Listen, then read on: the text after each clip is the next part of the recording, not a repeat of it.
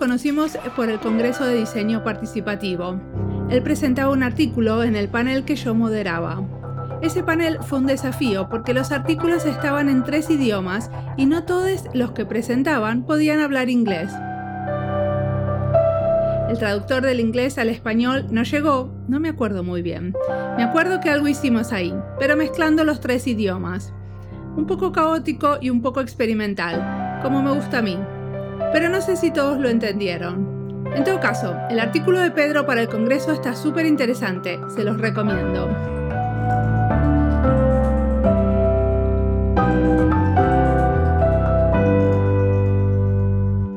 Pedro Reynolds Cuellar es diseñador e investigador colombiano.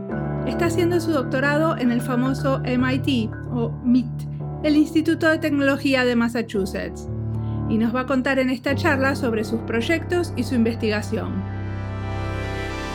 También sobre qué hace con sus alumnos, y los temas son bien variados, desde cómo se puede activar la creatividad usando los diferentes estados del sueño, o la colaboración entre comunidades indígenas y diseñadores.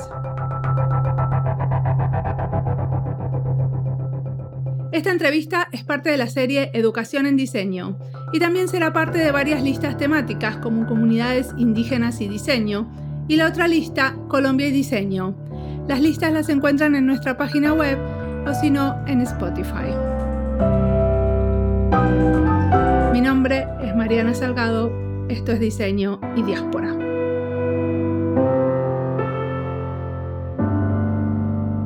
Sí, hola, mi nombre es Pedro Reynolds Cuellar, soy colombiano, soy un estudiante de doctorado en el grupo de investigación de centros medios cívicos en el programa de medios, artes y ciencias en MIT. ¿Y qué estudiante antes? Yo hice mi pregrado en lingüística en la Universidad Nacional de Colombia, en la sede en Bogotá, y luego de casi una década de estar en, trabajando en la industria, volví a la academia a hacer mi maestría en este programa de medios, artes y ciencias. La maestría la hice con enfoque en interacción humanos-robots, Human-Robot Interaction. Y hace dos años empecé, ya casi dos años empecé a hacer el programa de doctorado en el mismo programa, pero con un enfoque diferente, con enfoque en, medios cívicos, intervención cívica. O sea que sos como investigador full time.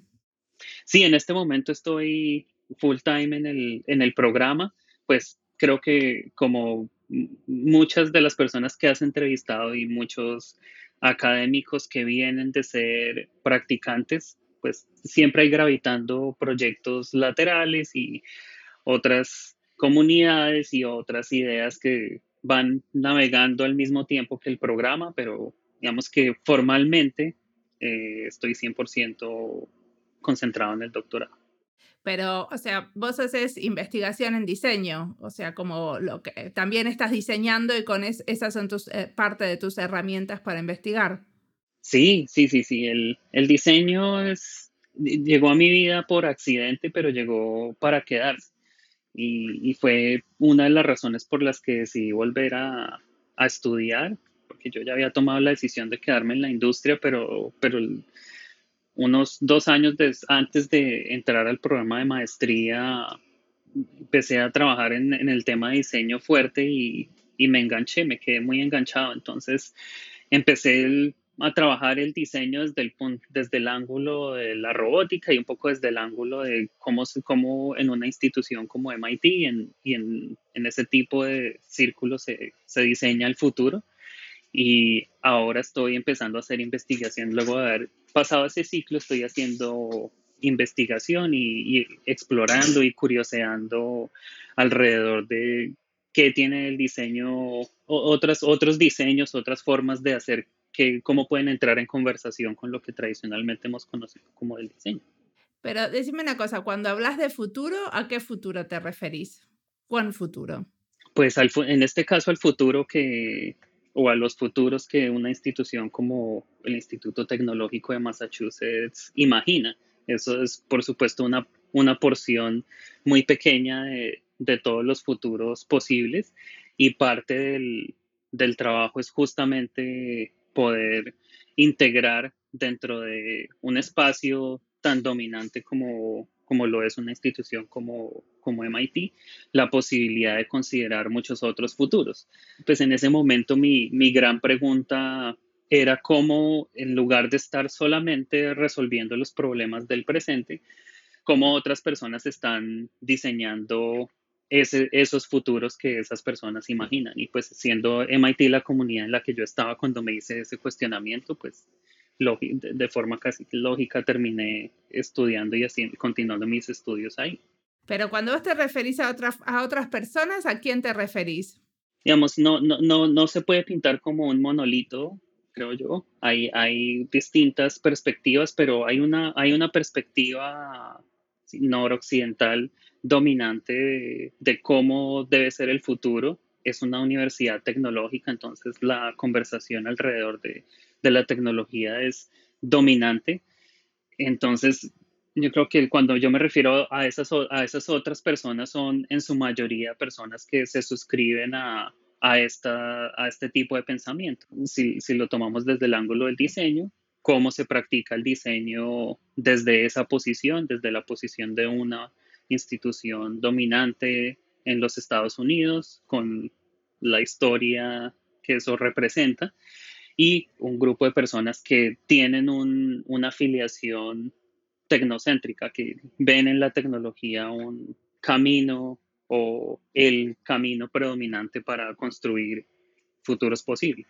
Pero digamos que si el MIT también está contratando a un colombiano, le interesan como otras maneras de hacer las cosas, supongo. Claro, claro. O sea que hay un poco de diversidad en el tipo de investigación que hacen.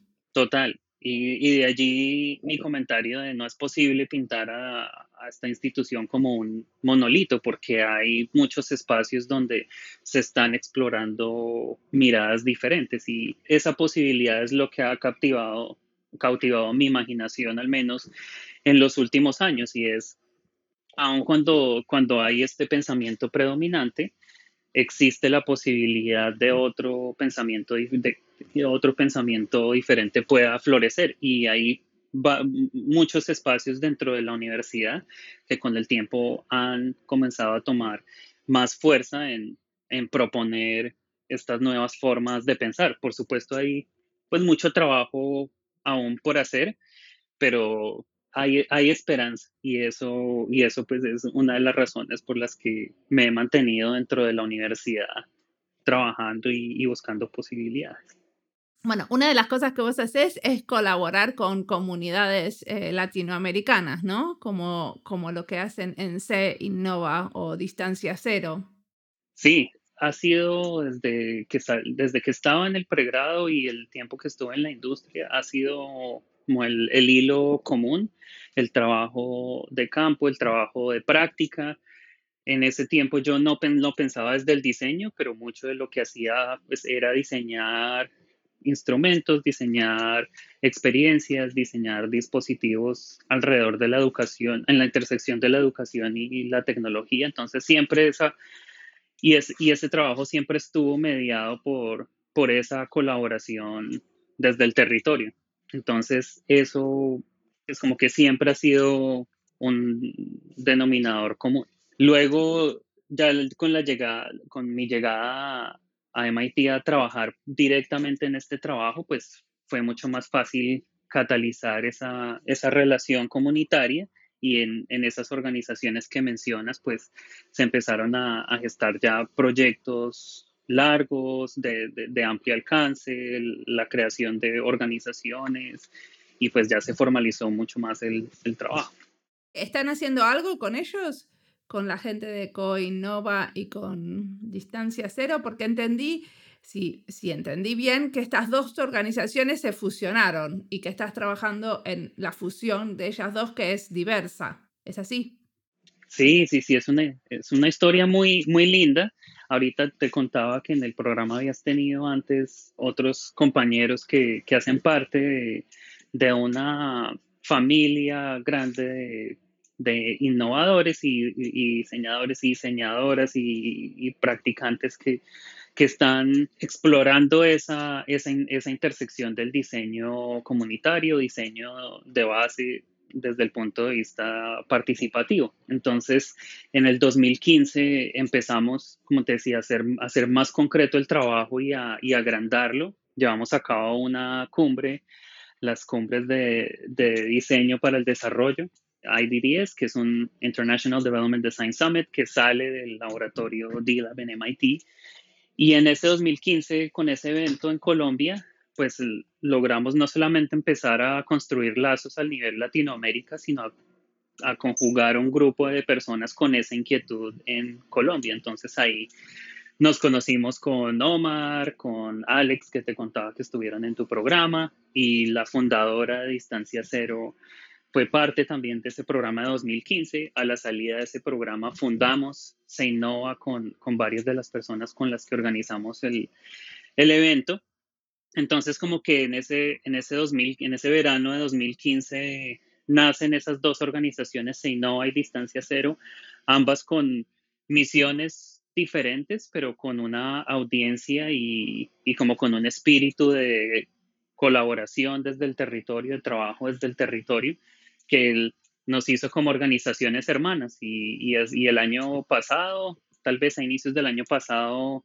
empezamos a hablar de la posibilidad de fusionarnos y aparecieron unas oportunidades, unos concursos donde logramos financiación y eso nos permitió ahora hacer esta, esta fusión de las dos organizaciones, en donde pues nos complementamos. Una organización se innova muy enfocada en la práctica, en el trabajo en campo, y una organización como Distancia Cero que tiene esa misma afiliación, pero está, tiene la inquietud de cómo conectar ese trabajo con las universidades y cómo cuantificar ese trabajo a lo largo de todos los actores que hacen parte de, un proceso de ese tipo.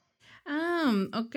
O sea que eh, el trabajo que ustedes hicieron, yo me acuerdo del el artículo que vos presentaste para la conferencia de diseño participativo, donde estaban midiendo el impacto de los summits de diseño que habían creado en Latinoamérica por muchos años. ¿Eso es parte del trabajo que hace Distancia Cero?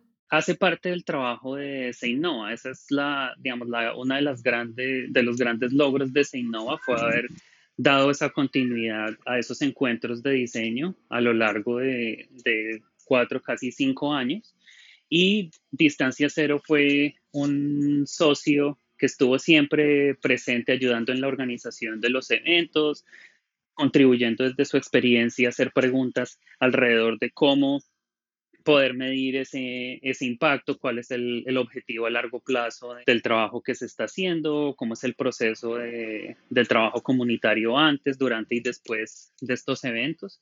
Entonces, como que orgánicamente ya las dos organizaciones estaban hablando desde sus experiencias y sus fortalezas, eh, pero pues como que el, el conductor principal eh, fue Seinova, pero ahora que ya estamos fusionados, pues estamos pensando cómo podemos reimaginar este tipo de eventos donde podamos ya más intencionalmente hablar sobre la, evaluación, que es un poco el trabajo que tú mencionas, que, que compartimos en la conferencia y, que es pues, para nosotros uno de los, de los puntos más importantes en términos de, mirar este trabajo longitudinalmente y tomar ventaja pues de la experiencia de, todos estos años de, de trabajo comunitarios del territorio. Perfecto, entonces, ¿qué podemos esperar ahora? Va a haber más de estos encuentros, summits, ¿no? Les llaman, no sé cómo lo llaman en, en español. Sí, sí, sí. Estos encuentros en territorios entre comunidades indígenas y diseñadores. Claro, seguro que, que, van a volver. Muy probablemente no van a tener el mismo rostro de los eventos que veníamos haciendo hasta este momento, no solamente porque la fusión de, estas dos formas de ver el trabajo, estas dos organizaciones, sino también porque nuestro pensamiento alrededor del, diseño ha venido cambiando y eso pues nos ha hecho cuestionar metodológicamente qué significa, la forma en que llevamos a cabo estos eventos, cómo podemos mejorarlo. Entonces, la contingencia actual nos ha dado el espacio para poder repensar metodológicamente estos encuentros. Claro que cuando, cuando sea posible volvernos a, encontrar en un espacio físico en comunidad, lo vamos a, volver a hacer y seguro un de los eh, factores diferenciadores es la manera en que vamos a, a medir, documentar y proyectar el proceso y sus resultados, que es como el, el foco del trabajo con, con distancia cero en este momento.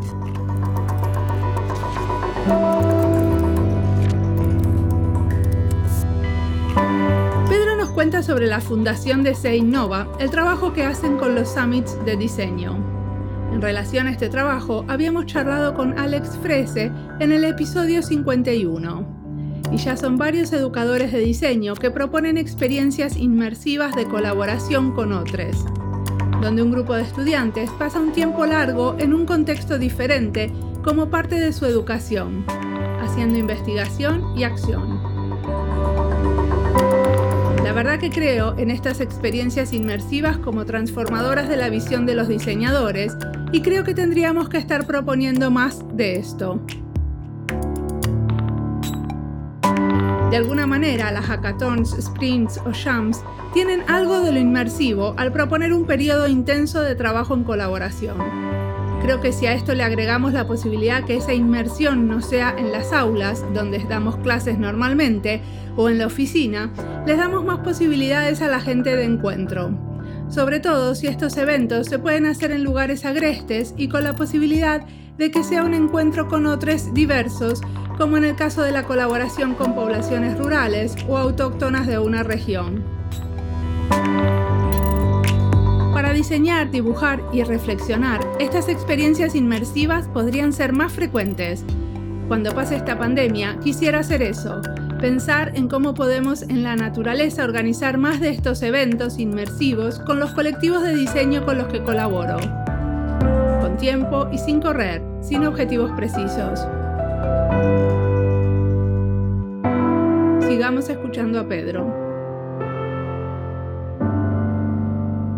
Y otro proyecto que, me llamó muchísimo la atención cuando estaba mirando lo que habías hecho o lo que estabas haciendo es este eh, proyecto que se llama Dormio. ¿Querés contarme sobre ese? Sí, bueno, Dormio fue un proyecto... Ah, ya se acabó. No, no, no, sigue, sigue, sigue, pero yo no estoy trabajando activamente en él, pero sí hice parte del proyecto por, por mucho tiempo, pero el proyecto continúa porque tiene, tiene mucho potencial, pero con la llegada también del doctorado, pues ese, este, la experiencia del doctorado es una experiencia de luchar para decir no a muchas cosas que quisieras decir que sí y este, contribuir activamente a este proyecto es, es una de ellas. El proyecto fue como una desviación en el hilo conductor de, de mi curiosidad intelectual. Fue justo al inicio de, de, ese momento donde yo empiezo a hacer la pregunta por, por la forma en que se diseña el futuro o se piensa el futuro en una organización como, como MIT. Y pues me encuentro con, sí, con una eh, explosión de posibilidades desde, desde lo tecnológico, además en un espacio donde el, laboratorio, el Media Lab donde yo estoy estudiando, es un lugar que conjuga personas de muchísimas experiencias y eso sí, también es como un cambio radical. Entonces, en, en, esos encuentros surgió la pregunta por cómo activar la creatividad de una forma distinta.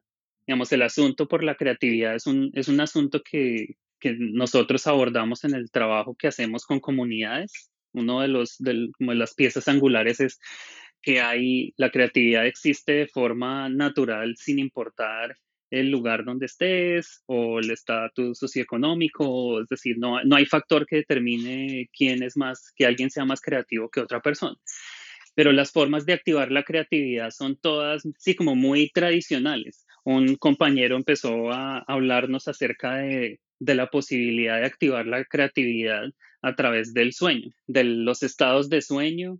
Menciono muchos estudios en los que se demuestran que en si se introduce información en distintos estados de sueño, esa información puede verse reflejada durante el sueño como tal y como efecto el, el producto es que tú puedes generar ideas asociadas a esa información. Es un, es un poco parecido a la premisa de, de esta película que Inception, no, no, es una técnica nueva, esto es, es un, ejercicio que personas como Nikola Tesla o Salvador Dalí llevaban a cabo de una forma un poco más rudimentaria. Ellos se, iban a dormir, cuando se, se, acostaban, cogían una bola de acero y se acostaban y, ponían la mano por fuera de la cama. Y cuando se empezaban a quedar dormidos y los músculos empezaban a relajarse, esa bola se caía, la soltaban. Y ellos tenían al lado de su escritorio o cerca de ellos una libreta donde empezaban a escribir todo lo que se les venía a la mente en ese, en ese momento. Entonces, lo que, se, con el tiempo lo que se ha descubierto es que cuando nos vamos a dormir, entramos en distintas etapas del sueño. Y una de esas etapas eh, que se llama hipnagogia es una de las etapas tempranas de entrada a lo que es pues, el sueño profundo o el REM. En esa etapa, aunque todos los, sistemas de, de guardia de, nuestro cerebro empiezan a, a bajarse que es pues son sistemas que necesitamos para poder mantener nuestro estado consciente. Y uno de los efectos eh, resultantes de, esos, de que esos sistemas se reduzcan es que presenta la posibilidad que se hagan conexiones en el cerebro que no se pueden hacer o no son comunes en un estado consciente. Entonces la creatividad es casi que podría decirse una, una definición de qué es ser creativo y es encontrar conexiones que no son obvias. Está bien, pero ¿cómo haces para que eso te sirva para un proyecto determinado que tenés? Porque si lo que yo me acuerdo muchísimas veces son sueños que no tienen nada que ver con nada, ni siquiera con lo que estoy viviendo. Sí, entonces la, idea de este sistema es que tiene, tiene un conjunto de sensores que están alojados en un dispositivo que tú tienes en tu mano y cuando ese sensor empieza a detectar una serie de señales que indican que tú estás entrando en ese estado de sueño, hay un agente de voz, puede ser tu teléfono, puede ser Alexa o cualquier otro agente de voz, que te empieza a dar como prompts, te empieza a decir cosas y esos, y esos prompts tú los puedes programar. Entonces, digamos, tú estás pensando cómo ¿Cuál puede ser la siguiente serie de mi podcast? Entonces tú le das al sistema algunas palabras clave, le das algunas preguntas clave, como por ejemplo esa, y cuando tú te vas a dormir, el sistema detecta que tú estás entrando a este estado de sueño, te empieza a hacer esas preguntas y tú puedes hablarle de vuelta al sistema y el sistema graba esas ideas, graba esos pensamientos. Muchos de esos pensamientos son irracionales, pero cuando tú estás en un estado de conciencia, y aplicas tu capa lógica sobre esos pensamientos, pues puedes hacer, te sirven como, como material, materia prima para crear unos pensamientos que, que te ayuden a avanzar nuevas formas de hacer cosas. ¿Y vos lo probaste con cosas que tienen que ver con tu trabajo? Sí, pues no, no con cosas que tienen que ver con mi trabajo, pero, pero sí como con exploraciones personales. Y es, es bien interesante, es bien, bien interesante ver eso, como esos distintos estados de conciencia que no son fácilmente accesibles para nosotros, pero que guardan un potencial que, que, pues es bien, bien interesante explorar cómo, cómo podemos explotarlo, por lo menos a, a nivel personal, ¿no? Hay muchas preguntas éticas alrededor del, uso de este, de este dispositivo y, bueno, pues son preguntas que desde el proyecto nos hemos hecho y hemos tratado de, de responder, pero, pero bueno, cuando yo lo usé, puedo reportar que, que recibí bastante material que comúnmente no había recibido. Un gran porcentaje no me sirvió de mucho, pero, pero un porcentaje pues fueron cosas totalmente nuevas sí, me llamó mucho la atención el, el, ejercicio. ¿Y vos te grabaste las, las cosas que querías escuchar mientras te ibas quedando dormido? No, en ese, cuando yo empecé a hacer las pruebas, no, el sistema no estaba en ese nivel de, de avance. Entonces, simplemente yo decía cualquier cosa o antes de irme a dormir pensaba en, en algo sobre lo que quería trabajar y confiaba en que mi mente podía traer esos pensamientos al momento de, empezarme a quedar dormido. Pero en los, eh, en los artículos que hemos escrito, pues sí hemos hecho experimentación con, pues, con protocolos de, ya protocolos de, formalizados, en donde hemos demostrado que la información que se entrega al, en ese momento del sueño, pues sí, uno, alcanza a entrar a la conciencia de las personas pues como que se inserta en, el, en, ese eh, resultado creativo que esa persona está buscando. Muy interesante. ¿Qué es lo que estás haciendo para tu doctorado? Perdóname que te hice hablar de otros proyectos que quizás no eran exactamente lo que más te apasiona ahora, pero me pareció tan interesante los otros dos. No, claro, claro, y esos son todos parte del, arco que lleva pues a este proyecto que es como, sí, como la, conjugación de, todo y, tiene, pues está relacionado con, lo que hablábamos hace, hace poco, como al inicio de la entrevista, sobre la existencia de, de diversidad al interior de una institución como MIT, sobre cómo se piensan los futuros posibles. Entonces yo hago la traducción de esa pregunta que, yo me hice a un, a un espacio más amplio y es cómo el diseño puede pensarse otras formas posibles. Y pues, en el, digamos, en el momento en el que yo me hice esa pregunta, yo no conocía el trabajo de Arturo Escobar. Pues, pues o sea, esto son ideas que muchas personas vienen pensando desde hace mucho tiempo y que me eran, sí, yo no, no, no, no tenía acceso a ellas y ahora que tengo acceso a ellas, pues me dan una plataforma para poder avanzar ese, ese pensamiento. Entonces, la inquietud del doctorado es, pues hay dos preguntas, ¿no? Una es, ¿quién diseña? Y creo que esa pregunta ya con el tiempo se ha podido responder relativamente bien desde una visión plural y es casi que cualquier persona puede diseñar y si uno mira con detenimiento, pues puede encontrar diseño en casi que cualquier entorno social, cualquier grupo social en el mundo que conocemos.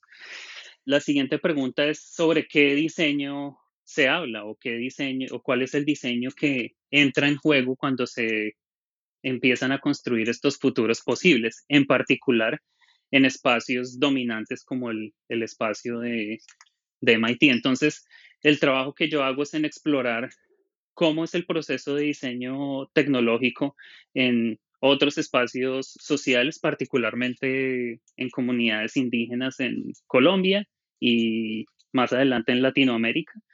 Y cómo esa forma de hacer diferente, pues no la quiero llamar diseño porque pues no es concebida como diseño en esos espacios. Cómo uno resaltar esos ejemplos como un, no sé si la palabra es equivalente, pero como un, una expresión similar a la expresión del diseño noroccidental. Dos, cómo esas formas de hacer pueden verse reflejadas en cambiar la manera eurocéntrica en que el diseño se, se enseña en estos espacios dominantes. El componente que conjuga esos dos pensamientos es como esa crítica a la forma en que el diseño se ha concebido y se ha enseñado desde esas visiones dominantes. Entonces, pues en este momento hay como una gran explosión de, muchas literaturas y muchos pensamientos que apuntan todos a este mismo fin. Bueno, vos vas a hacer experimentos con alumnos también, tratando de enseñar otras maneras en que se coincide el diseño, o vas a expresar la crítica, como por qué esto se coincide así y no se tienen en cuenta otras maneras de diseñar ambas y el, proyecto en su, versión actual está todo encapsulado en, un libro. Entonces el libro propone una forma de documentación tecnológica de esos otros diseños que es conducida, que es eh, concebida directamente desde quienes generan esa producción tecnológica. Entonces, es como una, exploración de, documentación de artefactos tecnológicos donde son quienes los crean, los que deciden cómo generar esa documentación. No es algo terriblemente novedoso, pero la mayoría de los trabajos en, documentación tecnológica pues tienen esa visión, un poco esa visión de, de análisis eurocéntrico. Y luego vienen las dos piezas que tú mencionabas, la crítica y vienen los, los experimentos sobre cómo eso se puede ver reflejado en una oferta educativa. ¿Y los experimentos esos ya los estás haciendo? Sí, el año pasado a inicios hicimos un, un curso. El curso se, se llamó Tecnologías para la producción del café, una experiencia en codiseño. Y fue un primer experimento donde intentamos crear un currículo, una experiencia de diseño que tuviera un currículo en donde una porción significativa, mayoritaria del currículo fuera entregada por campesinos agricultores de café en zonas rurales de Colombia. Y pues fue un curso que hicimos para estudiantes de posgrado y toda la experiencia fue inmersiva, fue una experiencia como buscando eso, resaltar esas formas diferentes de hacer y empezar a crear un, un lenguaje alrededor de ellas. Entonces ese fue un, un primer experimento que hicimos de ese inicios de 2019 hasta acá, pues han aparecido muchas piezas conceptuales y metodológicas en mi camino, entre las cuales están, como te mencionaba ahora, el, programa de investigación de Arturo Escobar. Entonces, los siguientes experimentos van a ser un poco más intencionales en hacer concretos algunos de esos conceptos que yo los veo discutidos bastante, pero como no, no en la práctica no hay, no encuentro demasiados ejemplos. ¿Qué conceptos, por ejemplo? Bueno, el, concepto, el concepto de, la autodeterminación es un, es un concepto que hay muchos ejemplos en, en muchos espacios, pero yo no he podido encontrar como un volumen grande en donde se hable directamente desde el diseño. Pues mi percepción es que Arturo Escobar hace un, un muy buen trabajo en coger el diseño y volverlo el pastillaje de, de, de ese pastel de, de, la autodeterminación pues y de muchos otros asuntos. Y hay, hay muchos ejemplos, pero ninguno está hablado desde ese lenguaje del diseño. Entonces, ese, ese proyecto me parece, tengo interés en contribuir más instanciaciones sobre ese concepto. Pues creo que el, el concepto central del, de su trabajo más reciente pues es esa pluriversalidad. Creo que hay muchas cosas concretas acerca de, de cómo se expresa él en sus escritos trabaja mucho el concepto desde la, desde la visión política, económica del, zapatismo, pero desde el mundo del diseño tampoco encuentro un gran volumen de, de ejemplos. Entonces veo como mucho potencial en empezar a añadir ejemplos concretos o identificar ejemplos que ya existen y tratar de matizarlos desde... O sea, lo que vos haces con los alumnos es como trabajar el concepto e identificar ejemplos que existen o diseñar cosas nuevas usando esos conceptos. Pues la identificación de ejemplos existentes me parece esencial. El campesinado colombiano es un gran ejemplo de autodeterminación. Entonces, esa identificación permite exponer al, al estudiante a, a, a, la instanciación de un concepto que, pues que es un, cuando se le presenta como concepto es solamente eso, ¿verdad? Sin embargo, la, auto, eh, la autodeterminación del campesinado colombiano tiene, pues tiene muchos, muchos matices, ninguno de los cuales está relacionado con la creatividad o el diseño, y eso está muy bien. Entonces, al generar ese encuentro, pues yo, yo siento que surge la posibilidad de añadir un matiz nuevo a esos proyectos de autodeterminación y hablarlos desde el diseño. Siento que lograr hacer eso y, lograr volver esos ejemplos muy concretos, pues le va a ayudar también a quienes crean los programas de educación en diseño alrededor del mundo a poder traer, invitar esos ejemplos como parte de sus programas educativos, que creo que es una aspiración de muchos diseñadores y diseñadoras que han descubierto esta, esta visión eurocéntrica predominante en la enseñanza en diseño desde sus propias experiencias y desde las experiencias de sus colegas. Buenísimo. ¿Qué te ves haciendo en el futuro después de terminar tu doctorado? Bueno, me encantaría volver a Colombia. Quisiera trabajar desde el, desde el territorio. ¿Hacer qué? Quiero hacer mucho trabajo de práctica o volver a la práctica, trabajar en, educación, en diseño, pues es el, trabajo que hemos venido haciendo desde 2015, es un trabajo que me encanta. Eh, lo hemos hecho mucho en, educación para adultos, me encantaría empezar a hacerlo en educación para jóvenes y educación para niños. Entonces, eso como perspectiva de educador, como desde el tercer sector, el sector ONG, me parece es, es una visión posible y deseable. Perfecto. ¿Y qué estás leyendo, qué estás viendo, que te inspira en este momento y le querés recomendar a los demás? Bueno, estoy muy inspirado por, por mis hijos. En, durante esta contingencia hemos pasado mucho tiempo juntos y pues no solamente las circunstancias en las que esta pandemia nos ha puesto en particular a los padres en tener conversaciones muy difíciles con nuestros hijos acerca de, del estado del mundo, de la desigualdad, de los problemas de salud. Por otro lado, pues el renacimiento del movimiento antirracista y como toda esta nueva revolución alrededor de la injusticia racial, siento que a mí como padre me ha puesto en una situación en donde tengo que tener unas conversaciones que no esperaba tener con mis hijos y a, a edades tan tempranas, pero verlos integrando. ¿Cuántos años tienen tus hijos? La niña tiene cuatro y el niño tiene once. Entonces, verlos a ellos integrando esos conceptos dentro de su realidad e identificándose con esas luchas casi que de manera natural, pues me ha llenado de mucha intriga, también de ahí el, como el deseo de trabajar en educación en diseño en, en, en edades tempranas. Entonces, me siento muy inspirado por la esperanza de las nuevas generaciones, la posibilidad de, de, cambiar los, los mundos que queremos cambiar desde ahí. Eh, estoy leyendo eh, ciencia ficción por estos días. Estoy leyendo un libro que se llama The Overstory. Y, bueno, estoy eh, leyendo mucho sobre la lucha indígena, bueno, nativos americanos en, en, Estados Unidos, muy inspirado por Vine Deloria Jr. y todo su trabajo en, en grupos nativos americanos. Me siento que esa lucha indígena me ha llenado de, de mucha energía y motivación. Y alguien que, que vos eh, mencionas en tu investigación es Julia Watson, ¿puede ser? Sí, sí, sí.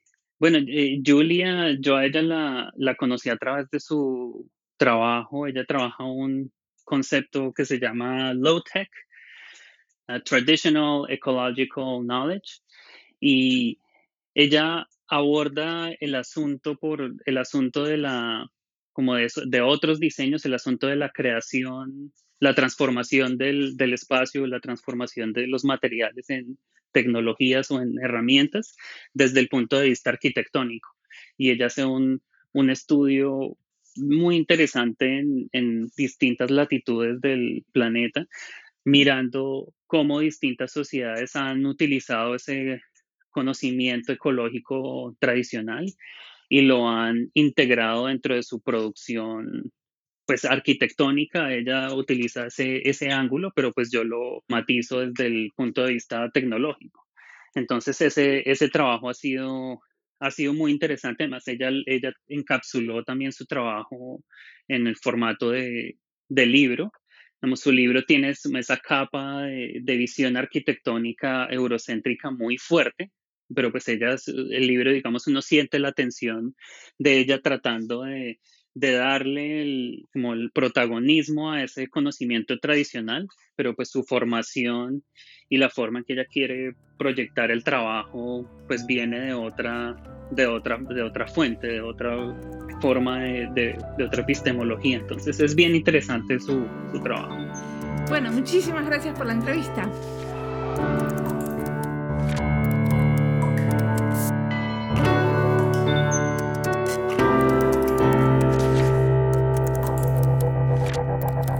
Que la contingencia actual les dio el espacio para pensar metodológicamente estos encuentros, los formatos, las maneras de hacer las cosas en colaboración.